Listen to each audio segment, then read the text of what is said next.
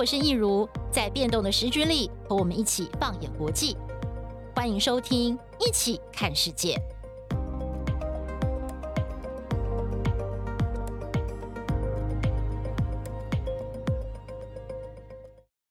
Hello，大家好，欢迎收听《一起看世界》Podcast，我是益如。英国女王伊丽莎白二世以九十六岁的高龄辞世，那么她的国葬呢，也在英国时间的九月十九号举行。整个现场呢，真的是让大家有非常非常深的感触哦。那今天呢，我们邀请到的就是我们国际新闻中心的编译刘仁豪来到我们的节目现场。仁豪你好，玉如姐好，大家好。呃，今天找仁豪来讲这个题目，我觉得真的是非常的。合适，因为我觉得任豪是一个非常温暖的人，然后他对很多事情的看法也是非常的细腻，尤其是我觉得，呃，然后你应该也是。对英国女王这个角色，就是有很多年的观察了。所以从过去写了很多关于她的报道跟新闻，到最后，其实在这个我们录音时间的昨天晚上，呃，就是任豪也处理了整个英国国葬的新闻，想必感触真的是非常非常的深。那包括我自己啊，在过去的 podcast 当中，其实也很多次跟我们的听众朋友聊过关于英国女王的故事，还有包括像是去年我们也聊过菲利普亲王的故事。所以我想今天，呃，真的有很多的心情可以抒发，那么也可以跟我们的听众朋友一起来分享啦。所以今天是不是先请任豪跟我们的听众朋友聊聊啊，昨天晚上啊，你在处理这个。呃，英国女王国葬的新闻报道的时候，我知道你一定很忙啦，就是要把新闻赶出来。但是我想你边做新闻的时候，心里应该是有很多很多的想法跟感触，甚至是有一点点感伤，对不对？其实，在赶新闻的当下，就不会想那么多，还是一个蛮理性、一个处理新闻的一个一个姿态来看这件事情。不过，整个。比如说，等我的袋子输出之后，静下来之后，才会有那种感触整个上来。而且我回家的时候，其实还持续的一直在看那个后续的发展，还有包括一些像是他们会回放国葬的一个过程嘛。那等到结束之后才去看这件事情，就会以一个比较个人的一个角度去看，就真的会觉得蛮感触蛮深的，而且。其实很多个桥段，包括他们在唱《天佑国王》等等的时候，其实都会起鸡皮疙瘩的。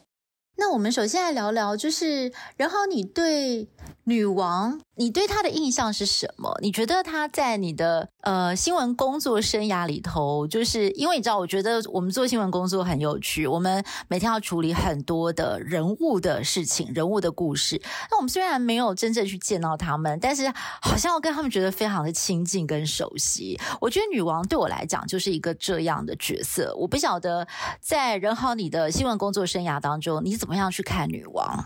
其实我觉得，就像法国总统马克宏，他对女王的一个哀悼的一个演说，他就说了一句话，我觉得非常的贴切。他说：“对于啊英国民众来讲，伊丽莎白二世就是 Your Queen，是你们的女王。但是对于英国大英国协以外地区的所有的人，伊丽莎白二世就是 The Queen，就是我们从头到尾只。”知道英英国就只有那一位女王，就是伊丽伊丽莎白二世哦，甚至“女王”这个词就几乎跟她画上了一个等号，因为包括其他呃欧洲国家，像西班牙啦、丹麦、荷兰，虽然他们也有王室，但是这个知名度确实是不如英国王室。人家说英国王室是全世界最有名的一个家庭嘛，所以呢。而且女王又在位七十年，所以做过一个调查，大概全球百分之八十以上的人这一生只遇过这一位英国女王。所以呢，其实对大家来讲，呃，伊丽莎白二世已经跟女王这个词画上等号了。所以其实过去几年的时候，我们发现女王她的身体健康其实是有出一些问题。当时老实说，比如说她的手啊出现淤青啦等等的一个状态，一开始我处理到这样的新闻，我还觉得。的有一点小题大做，是不是媒体故意的一些炒作？因为我们知道英国它比较是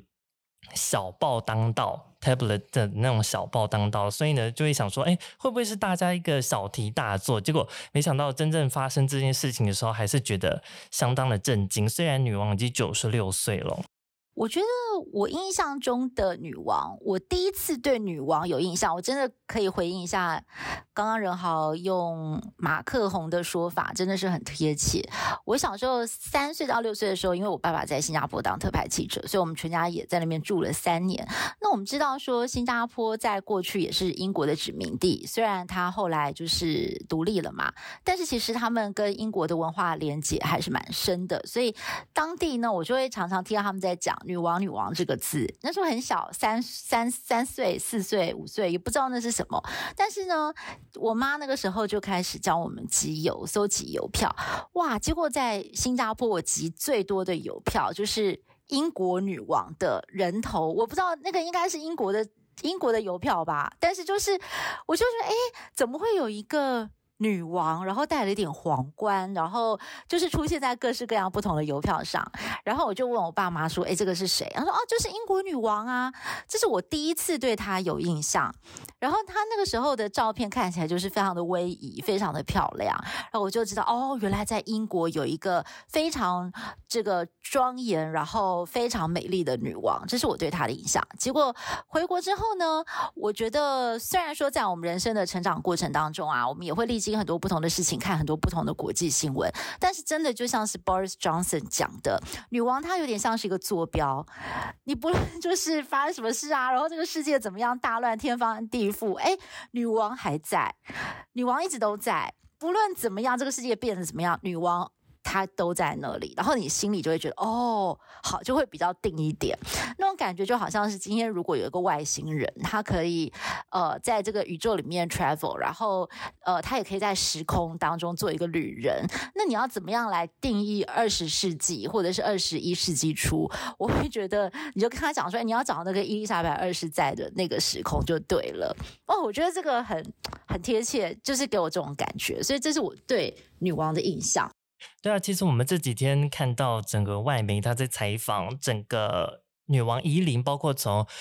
苏格兰她逝世的巴尔莫勒尔堡啊，到苏格兰的首府爱丁堡，一直在回到伦敦的过程当中，有非常多成千上万、数十万的民众夹道是要来瞻仰女王哦。很多人他们提到的三个词。第一个是 duty，就是女王她的责任。她就是二十一岁的时候，她就誓言说，未来当上女王，不论她人生生命的长短，她都会终身奉献。而且她也做到了，一路做到九十六岁，在位七十年的时间。第二个词就是，益如姐刚刚有提到 consistency，就是一致性，她一直都在，不管英国这过去七十年，或者说甚至是全世界过去七十年发生什么事情，你都知道有个英国英。英国女王在那里哦，而且她每年都会有一个呃耶诞的一个演说，还有包括发生如如果一些大事件啊，像是最近新冠疫情爆发之后，他也是有在他的城堡来录一段的演说来安抚民心，所以他就是一个安定的力量。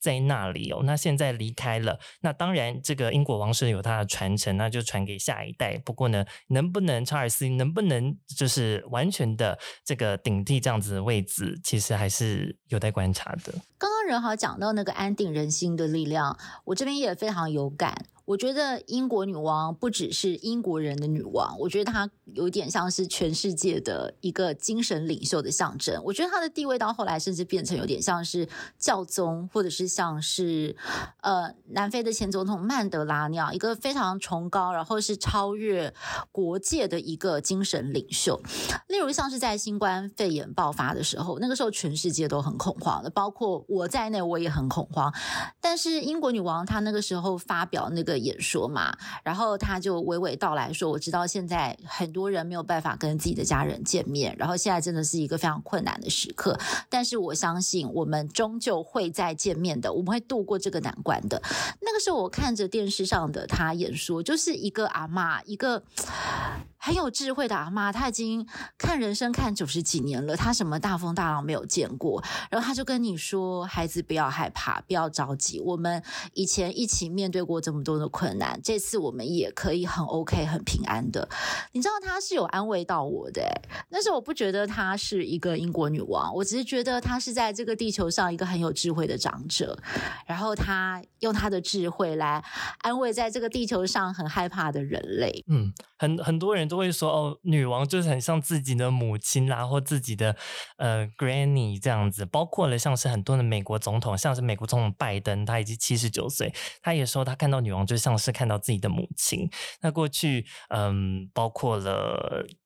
美国前总统布希的时候，布希在担任总统的时候，女王有出访到美国嘛？那布希一一度是口误说错了那个女王上一次来访的时间，那女王就看了布希一眼，然后布小布希就说：“哦，这真的是只有我母亲会给我的眼神，就是大家其实都把她形容很像自己的这母亲跟这样祖母的角色哦。”对，真的，嗯，所以我觉得大家对她有一种亲切感，就是不会觉得她距离很遥远。就觉得，诶，他常常出现在电视上，常常出现在大众文化里头，然后他的话语常常陪伴在大家的身边。我觉得他就是一个让大家觉得既遥远又熟悉的人物。那然后你会怎么去说他的历史地位？因为当我们在讲历史地位的时候，第一个当然很多人会说，哦，他是继这个路易十四吧之后，就是在位全世界在位最久的君主，或者他是英国历史上在位最久的君主。那除了这样子的一个视角去看，你还会怎么样去诠释他的历史定位，或者是你会猜测后人会给他什么样的评价？其实我在女王国葬前一天晚上，我又回去看了那个王冠的影集，特别是看到女王她父亲乔治六世逝世当下那个紧张的感觉，我来回顾一下。然后那时候，呃，也演到丘吉尔首相发表的。一个演说，在乔治六世逝世之后，我觉得他讲的一句话最能够凸显女王这一生的贡献。他说：“英国整个历史上最辉煌的时代都是女性的君主，包括伊丽莎白一世、维多利亚女王。那她那时候是伊丽莎白二世准备要登基，准备要加冕，所以呢，他就已经预想说啊、希望这个女王上台之后，也是可以创造如此的这种辉煌的时代。那我认为，虽然现在。大势所趋，导致这个大英帝国在女伊丽莎白二世在位的时候逐渐的瓦解。不过这也不是因为英国王室的问题啦，这是一个大势所趋的的一个状态哦。可是英国呃伊丽莎白女王二世呢，她在位期间七十年，带领了这个全世界度过这么长的一段时间，我认为她确实是可以跟伊丽莎白一世还有维多利亚女王并驾齐驱的。嗯，没错，我也蛮同意的。而且我自己有个感触是，当然跟维多利亚女王或者是伊丽莎白一世比起来，伊丽莎白二世所见证的英国不太一样，就是因为前面那两位女王都是英国鼎盛的时期，包括这个伊丽莎白一世，她不是继承那个西班牙舰队嘛？我那个就是让这整个国家的这个士气大振。那维多利亚女王时代更是英国的这个工业革命啊、殖民主义等等的，就是他们在海外的版图那些都来到了巅峰。但是我觉得伊丽莎白二世的时候，其实。比较现实的层面来讲，是英国面对到一个从极盛时期往下坡走了，因为他继位的时候是二战结束，二战结束的时候，在一九五二年那个时候民生凋敝，然后。英国整个就是经历了二战的这个摧残，呃，虽然是打赢了，但是也是呃付出了惨痛的代价，所以这国力也是迅速的衰落。那再加上在女王的期间，其实我也是皇皇冠迷啦，我也是每每一集几乎都是看了两三遍。苏伊士运河很多很多的危机，一个一个的都是在削弱英国这个大英帝国的势力。但是我觉得女王啊。他恰如其分的去让这个帝国在瓦解，或者是要适应他新身份的同时，有点像是一个老人，优雅的变老，还是维持了他的尊严，然后还是维持了他的风范。就是说，他不是一种用一个很 ugly 的方式，然后这个帝国这样衰败了。我觉得他用一个很有风度，或者是说至少能够维持住他们尊严的方式，慢慢的在这个世界舞台上面。转型，我觉得这件事情也是女王对英国很大的一个贡献。我觉得形容英国优雅的老去这句话实在是形容的太好了，确实是这样，并不是一夕垮台的一个帝国。对，其实女王阿嬷不也是这样吗？她一生真的就是优雅的老去，然后她在位就是。每一个时候，他们在 public 露脸的时候，当然都是很风光。但是我们看了《王冠》的影集，也知道那个背后的腥风血雨。其实我常常在想说，英国女王到底是幸还是不幸？她不能退休诶、尤其是我以前在没有看王冠的时候，我都会觉得，诶，这个阿嬷的工作应该也没有很繁重嘛。她就是每天打扮得漂漂亮亮，然后去参加一些剪彩活动啊，或者是出席一些慈善活动，呃，然后每年耶诞节要发表演讲，然后呃，世界各国的政要去英国访问的时候，她只要出来接待大家就可以了，不是就是做一个公关行礼如仪的工作。可是我看到那个王冠之后，我真的是叹为观止，我觉得。英国女王的工作真的是非常困难，在里头有一句话让我印象非常深刻，因为我们知道说，英国历经宪政改革之后，他们的王位是虚位，他不能够去干涉首相去做很多的这个呃行政上面的一个判断，他有建议权跟知晓权，但是他不能够去干涉国政，所以其实有好几次英国女王跟首相的看法其实可能是不同的，然后。他都已经很忍不住了，说：“我到底该不该讲？我要用什么样的方法去怎么样怎么样？”但是我不知道是哪一句话是谁跟他讲。但是在那个戏里面有一句话，就是有一个人就正告英国女王，给他建议说：“有的时候什么都不做，什么都不讲，比你做。”或者是讲还要更难，对，所以我想说，哇，那他在他这个漫长的君主生涯当中，他有时候真的是不能用很直接的方式去表达他的意思，但是他又必须要用一个很隐晦的方式去提醒跟提出他的建议。我觉得这中间的拿捏，还有就是政治斗争的险恶。各党派之间的互相请扎，他要怎么样？就是听闻所有的秘密跟那些丑陋的事情，他都不能发作，然后他都要笑笑的去迎接每一位首相。我觉得这也是很厉害。对啊，像是。前首相梅伊，他之前前阵子接受了专访，他提到说，不要以为就是女王她是个虚位元首，就什么都不知道。其实女王她是有个 red box，一个红色的箱子，里面是放了整个英国所有机密的要的文件都放在里面，每个礼拜都会看，而且每一周她都会跟呃英国首相都会来觐见女王，来跟大家谈论一些时事。当然，女王因为她君主立宪制的关系，她不能表达她的立场。可是美伊就说，他会在一个不表达自己立场的情况之下，跟给你很有效的一个忠告，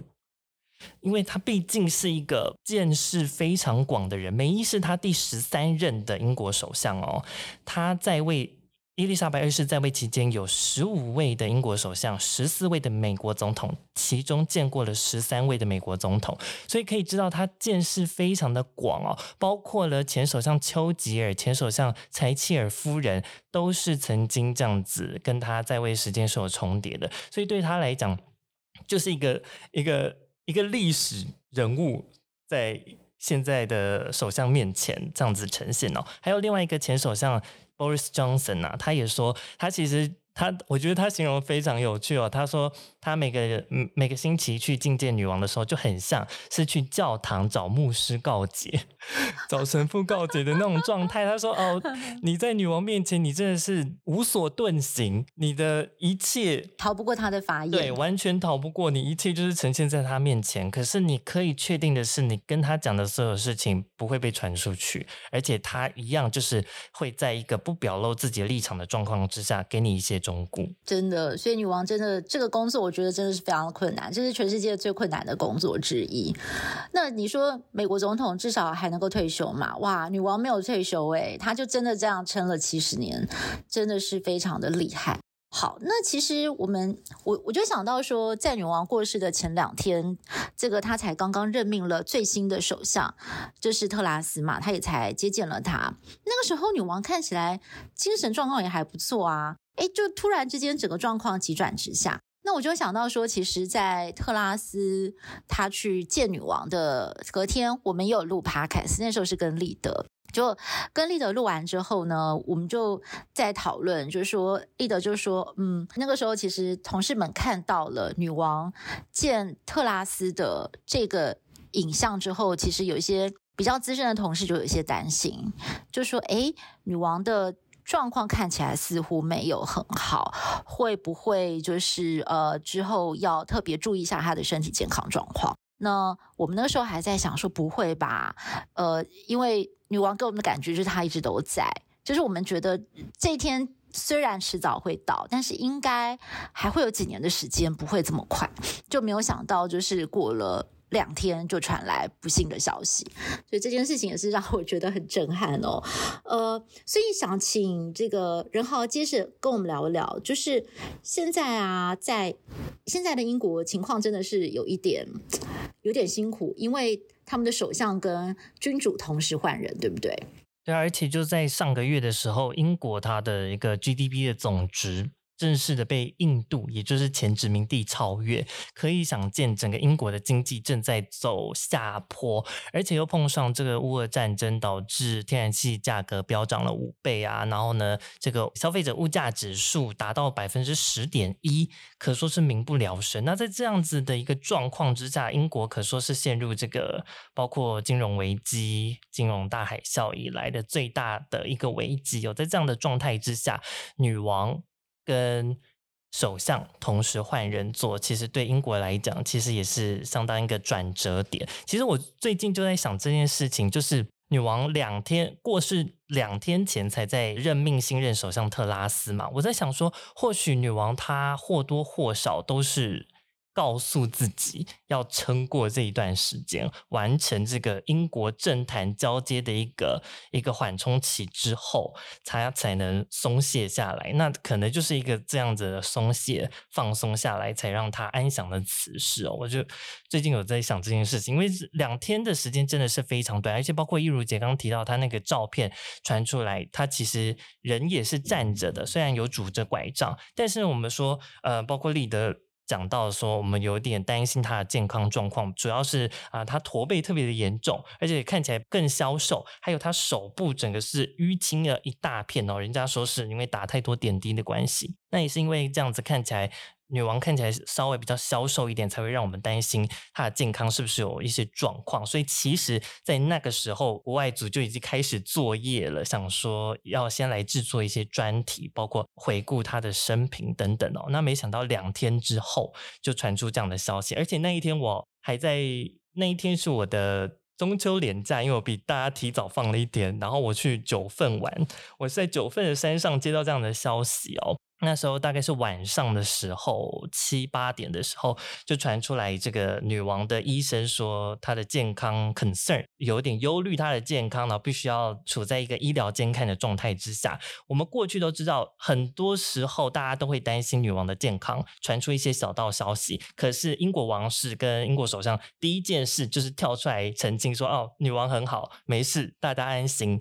都是这样子，可是呢，王室竟然主动的说这个女王的健康 concern 令人担忧，表示真的是有一些很严重的问题哦。一直到后来又传出说，这个女王的王室呢要求女王的小孩子四位的子女以及威廉跟哈利都要回去巴尔莫勒尔堡探望女王。这时候其实就知道。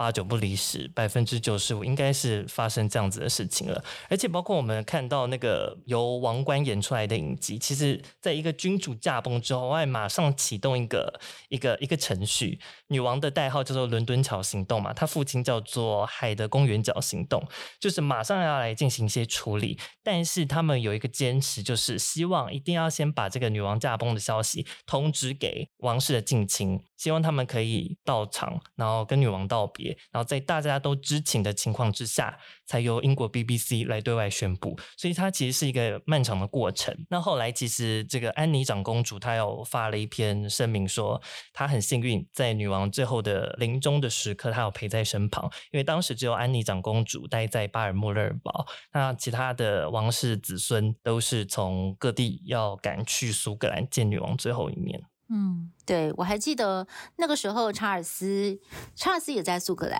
但是他当天早上其实因为那个小布希的女儿，她现在也是美国电视记者嘛，要访问这个就是现在的王后卡米拉，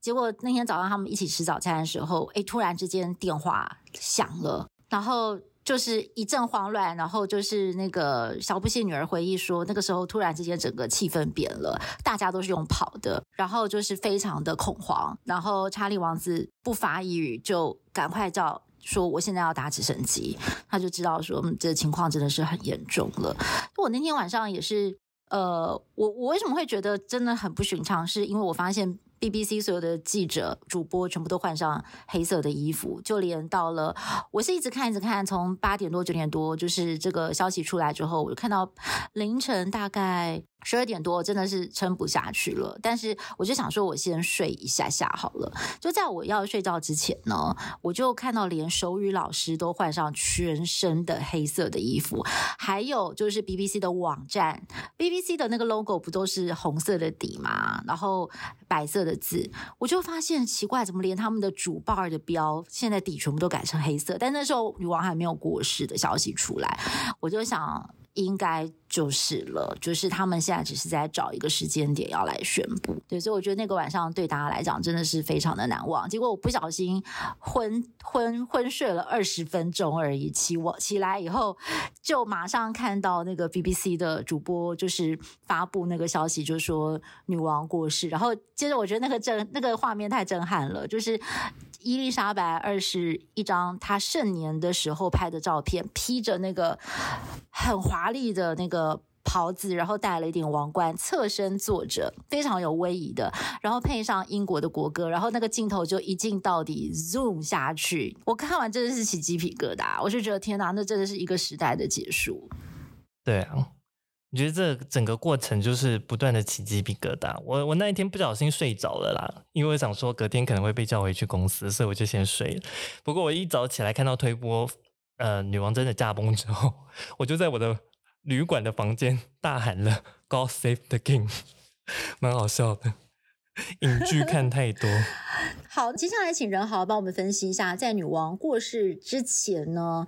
呃，是不是有一些事情真的是影响到女王的健康？因为我们知道女王。在镜头前面给大家的感觉一向非常的硬朗，而且他们家族的人其实蛮长寿的，例如像是女王的妈妈活到了一百零二岁，所以其实到女王哎九十几岁的时候，她还能够在全国各地就是到处去视察，跟民众有一些互动，但觉得哎女王的身体健康状况应该还不错吧，就没有想到就是在她过世前几年急速的恶化，到底是发生了哪些事情呢？如果要说最大的打击，我觉得应该就是去年菲利普亲王逝世。毕竟他们两个结离了七十三年，也是女王的初恋哦。那这对她来讲，呃，丈夫的逝世对她，呃，高龄已经九十五、九十六岁的人士来讲，可说是相当大的一个打击哦。可是呢，其实这几年。王室一直都有一些风波，导致王室的名声是有一些受挫的，包括了女王她的儿子安德鲁王子哦，他是深陷了爱普斯坦的一个性丑闻里头。那当然他。安德鲁王子是否认他有任何的一些不法啦，不过呢，他最后还是跟那位受害的女子呢是达成庭外的和解。那估计呢，他要赔偿四亿台币这样子的一个和解金。所以呢，最后这件事情其实也是对王室整个形象造成很大的一个打击。外界普遍是认为女王是试图想要切割，所以呢，后来是拔掉了安德鲁王子他的一个军阶以及他的殿下的称谓哦。那所以我们可以看到，在整整个包括现在国丧期移灵的过程当中，安德鲁王子其实都是不能穿军装的。他只有在这个西敏厅有一次的这个晚上的守灵活动，才特许是查尔斯三世特许他可以再穿回军装来替女王守灵的。那还有另外一个事件，其实大家一定都非常熟悉，就是哈利王子跟他妻子梅根的脱离英国王室的这样子的一个过程。那呃，他们的理由是说不想要再活在大家的目光之下，所以想要搬到美国来展开新生活。可是其实。最大的打击是，他们上了欧普拉的节目，脱口秀的节目，说了这王室里面似乎是有一些种族歧视的问题，说这个梅根毕竟他是混血，然后他的小孩怎么样没有办法获得，一开始没有办法获得王子跟公主的头衔等等等，所以呢是造成女王她的深受打击，因为毕竟这些事情都让整个英国王室的声望是受挫。当然，女王本身她是没有受到太大影响，不过呢女。王她就代表整个王室的大家长嘛，所以呢，多少都是会受到影响的。所以这三件事情其实就被大家认为是压垮女王的三根稻草。嗯哼，的确，因为人年纪也大了，那个身体机能大不如前，尤其是在九十多岁的高龄，真的有任何一件事情影响到心情啊、什么的，那个健康的衰退状况真的会很快。而且我我真的完全同意，我觉得他的先生就是菲利普亲王过世之后，我觉得这件事情对他打击真的是蛮大的，因为我就。那个事情就会让我很自然的想到我自己的爷爷奶奶，就是我爷爷奶奶他们都很高寿，一个活到九十五岁，一个活到九十六岁。但是就是当我的奶奶九十五岁过世的时候，过世之后，我的爷爷本来身体也好好的，一年之内迅速退化，而且他就是丧失了求生意志。哦、嗯，所以我觉得这种老伴走这种事情，对对人的打击是很大的，尤其是老人家，所以这是完全可以理解。菲利普亲王是去年四月的时候逝世，然后去年十月的时候，女王就罕见的住院一天，然后大家就一直传得沸沸扬扬，是不是健康出问题？然后到包括今年的时候，年初有这个英国国会开议大典。过去惯例都是英国女王会亲自现身，只有她在怀上安德鲁王子跟爱德华王子的时候是有缺席。可是今年的时候却交棒给查尔斯王储，当时还是王储的时候，来替他做这样的重责大任，就被外界认为说，其实女王认为自己是确实迈入了晚年，准备要这个交接的过程。所以可说这两年她的健康状况在菲利普亲王逝世之后是急转直下。而且我听英国媒体的报道是说，其实就像刚刚任浩讲的，在去年十一月的时候，其实那个时候大家就觉得他的健康状况很不好了，所以那时候。就很担心说他会不会撑不过二零二一，但是后来女王还是用她坚强的意志力撑过了她的白金禧嘛，就是七十年的这个登基的庆典，然后撑到这个让英国的首相顺利交接，然后她才敢比较放松。哇，所以她真的也是尽忠职守到最后一刻哦。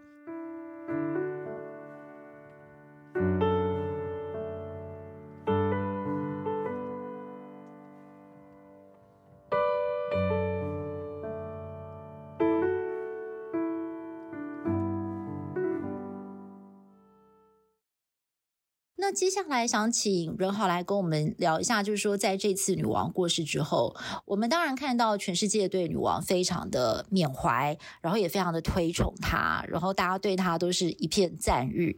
但是呃，对她的喜爱却没有办法直接转为百分之百对英国王室的支持。在这次铺天盖地的王室新闻报道当中，也唤起了很多英国前殖民地过去痛苦的回忆，对不对？对啊，尤其是非洲国家跟加勒比海国家，像是南非就有一些比较。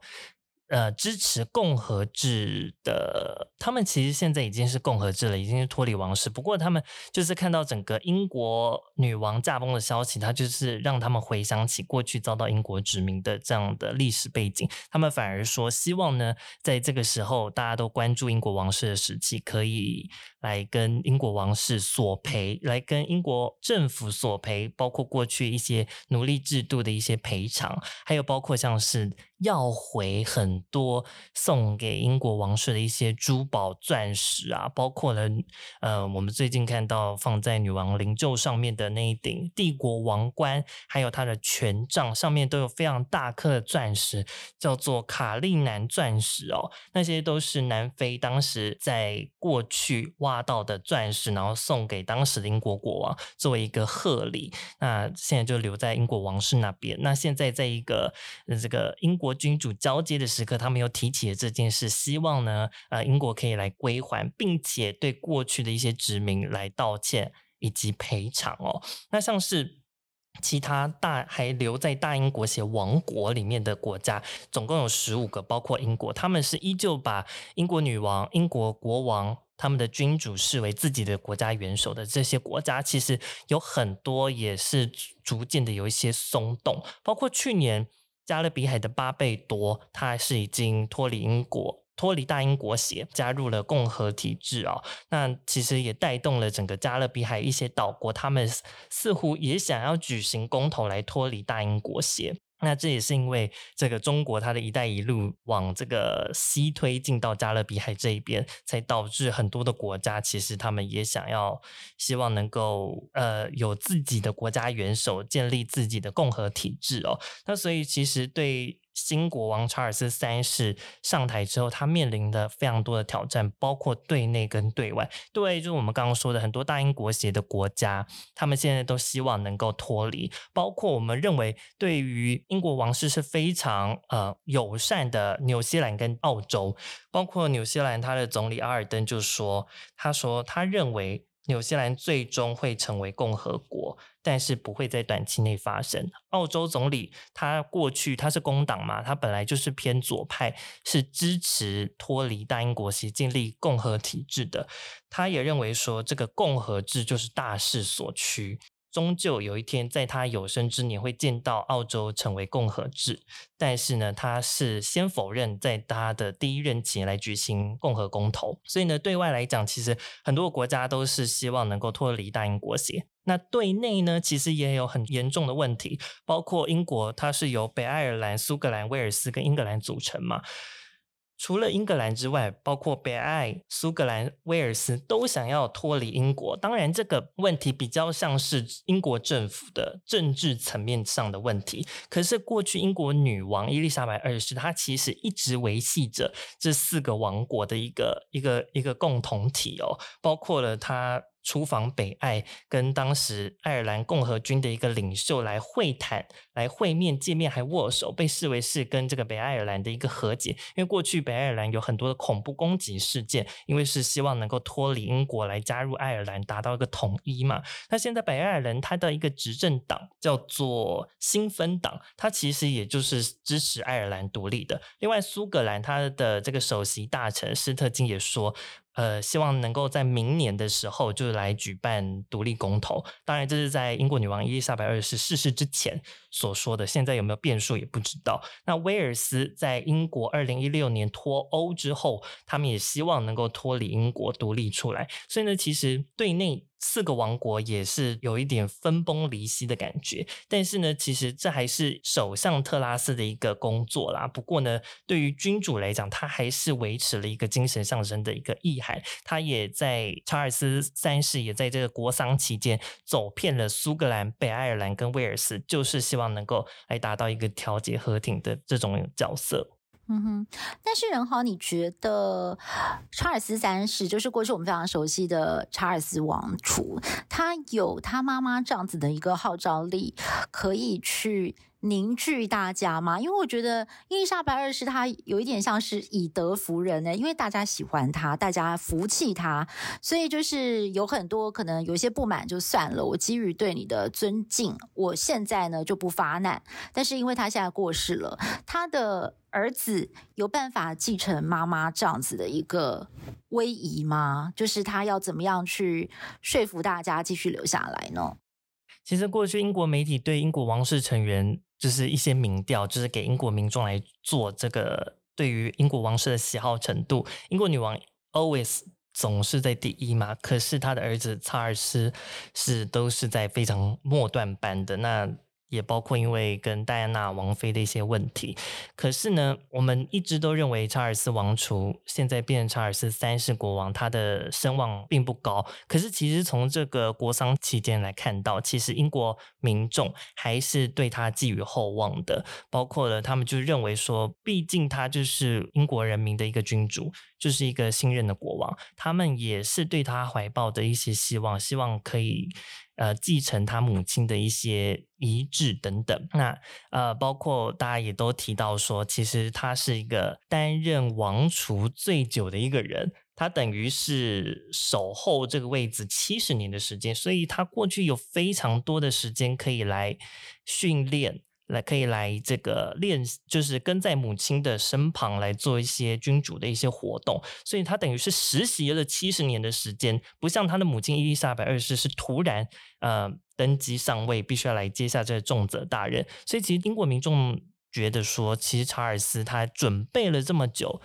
还是让他试试看吧。其实他们的态度比较是开放，而且也认为就是迎接一个新国王的一个正面的看法。嗯哼，对，但是其实也有一些人不看好他，然后甚至不是之前还有灵媒预言说这个查尔斯三世他可能没有办法做太久，他最后终究还是要把这个王位传给他的儿子威廉。就是对于这样子的一个声音，因为我我我我也是特别注意到，就是查尔斯三世他在妈妈过世之后的第一场这个公开的电视谈话当中，他也是跟他的母亲说的一样的话，就是他会奉献他的。生命有生之年，他都要来为这个国家服务嘛？嗯，那但是他是不是真的也会就是呃像妈妈一样在这个位置上待终身，还是说他也有可能会面对到一些提前必须要呃这个退休的压力？你会怎么看呢？其实这很说不准啦。不过很多人都认为，希望查尔斯只是一个过渡时期的君主，因为大家很期待他的儿子威廉王储上台。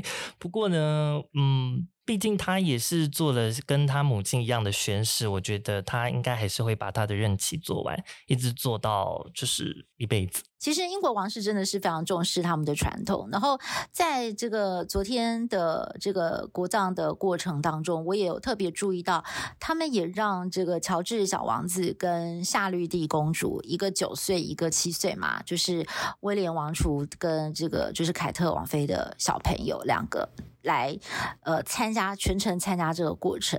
那小朋友的这个非常。纯真自然的表现，包括就忍不住哭泣啊什么的，也成了这个全球媒体非常关注的焦点，也是让大家看了非常的心疼啦。就是这么小的孩子，然后要送自己的曾祖母离开。呃，但是其实就这个观察家也会解读说，其实他们做这样子安排是有用意的，因为也是要向英国人民甚至是全世界宣示，我们王室是准备好的，我们有决心要继续的来维护这个制度。然后你怎么看他？他们昨天这个小王子跟小公主出现，其实昨天的那个国葬有非常多的政要，包括五百多平的外国政要都有出席，所以在那样这么隆重的场合。全球瞩目的情况下，让小王子跟小公主现身，其实就是要告知全世界说，英国王室的后代他们的未来是非常强而有力，而且会一棒接一棒的这样走下去。其实就是希望能够安定大家啦。毕竟现在英国跟全世界都处在一个算是一个危机，英国女王伊丽莎白二世又离世，所以呢，大家都难免会有一些不安。那这样子的特别安排，其实就是为了安抚人心。好的，那呃，我们节目最后啊，是不是请任豪帮我们做一个简单的结论？呃，英国女王她走完了她九十六岁的人生，然后她在这个王位上待了七十年的时间。那你觉得现在世界或者包括你自己，会怎么去面对一个后伊丽莎白二世的时代呢？其实现在好像也还很难。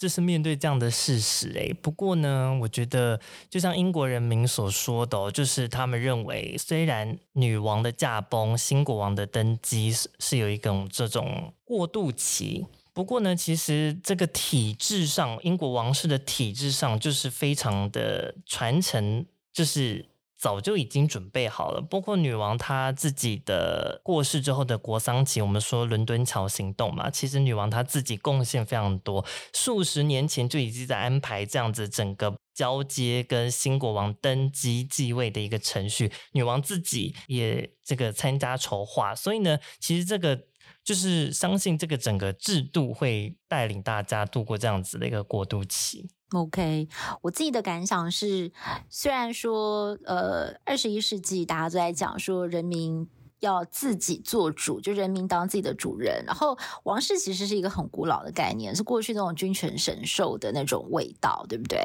呃，天选之人嘛，他是带上帝在这个。地球上的代理人来管理这个王国的，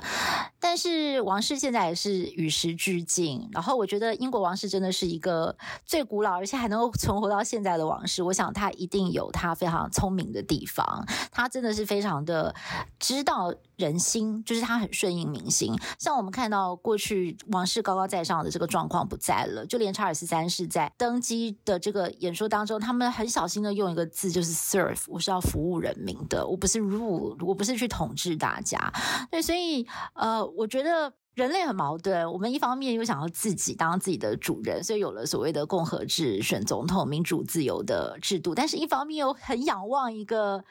类似像君主这样子的一个人物，他可以呃让大家参考，例如说他的哲学、他的态度，然后他的高度、他的精神哦，就是在人很无助的时候，要有一个可以仰望的对象。这点我觉得英国王室他就是很厉害，他在让人民可以在一个民主自由的社会当中，同时又能保有对君主制的一个依赖跟想象，或者是一种荣誉感。对，我说这个拿捏是很不简单的。那我不知道未来会怎么样，但是我觉得这也是凸显了人类的可能在在性格上面，或者是我们在呃。对于王室上面，或许或多或少还是有那么一点点的想象吧。这也是为什么英国王室可以继续的存在的原因。所以我觉得未来还能不能这样子呢？我觉得这是一个非常值得观察的。那今天再次谢谢任豪，那也欢迎我们的听众朋友，如果有什么样子的回馈，也可以到我们的脸书粉专或者是 IG 留言。也别忘了每个星期天的晚上十点钟，台视新闻台一起看世界，我们的电视版的节目呢，也会有更多关于当周国际时事的精辟报道。也请大家准时锁定。那么，一起看世界，我们就下次再会喽，拜拜！谢谢大家，拜拜。